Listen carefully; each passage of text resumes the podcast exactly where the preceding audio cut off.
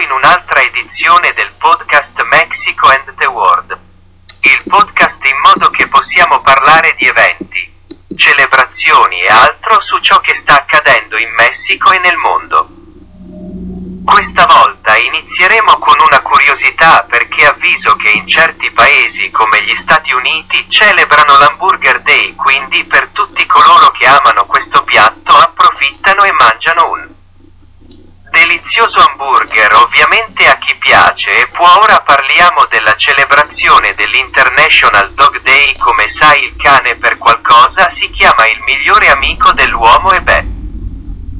Il cane non è solo un compagno, è usato per il soccorso, è usato dalle forze armate per rilevare armi esplosive, traffico di droga, è usato per terapia animali, insomma, è più di una semplice azienda e oggi sempre più persone hanno la possibilità di svolgere questo rapporto più stretto con i propri animali domestici. Quindi chi ha questi simpatici animaletti c'è l'Open Dog Day e abbiamo un'altra curiosità per chi ama i fumetti, abbiamo la giornata internazionale della lettura di un fumetto in pubblico e beh non necessariamente in pubblico perché non quelli a cui piace questo tipo di lettura, quindi festeggia comprando un nuovo fumetto se puoi e leggerlo perché sono storie piuttosto grandiose quindi. Approfittane e leggi un fumetto per chi ama questo tipo di lettura. Abbiamo la giornata internazionale dello squalo balena, è molto importante perché ci ricorda la cura che dobbiamo avere con il metodo della natura con i mari che il sovrasfruttamento che i mari stanno subendo a causa del cambiamento climatico in voi, questo ci porta a ricordare che dobbiamo prenderci cura di questi splendidi animali. Celebriamolo pensando agli animali e alla loro conservazione. Infine, abbiamo un problema molto serio, perché la giornata internazionale delle vittime della sparizione forzata, dobbiamo essere consapevoli di ciò che sta accadendo nel mondo.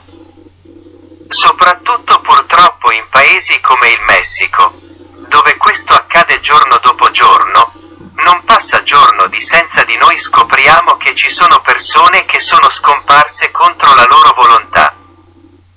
Quindi speriamo che questo migliori nel mondo, che ci sia consapevolezza del rispetto e speriamo che i governi e tutte le persone coinvolte agiscano in merito e questo migliori e possiamo avere in futuro un mondo migliore. Per il momento è tutto e come sempre lasciamo a voi questi temi su cui riflettere, pensarci, essere consapevoli e provare ad avere un mondo migliore. Non voglio salutarvi senza ricordarvi i nostri social network e ringraziarvi e i nostri social network lo sono email. Podcast mexico and the world chiocciola gmail.com twitter. Chiocciola mexico the world facebook. Podcast mexico and the world youtube mexico and the world grazie ancora per averci ascoltato e non vediamo l'ora di vedervi nella nostra prossima edizione Grazie ciao.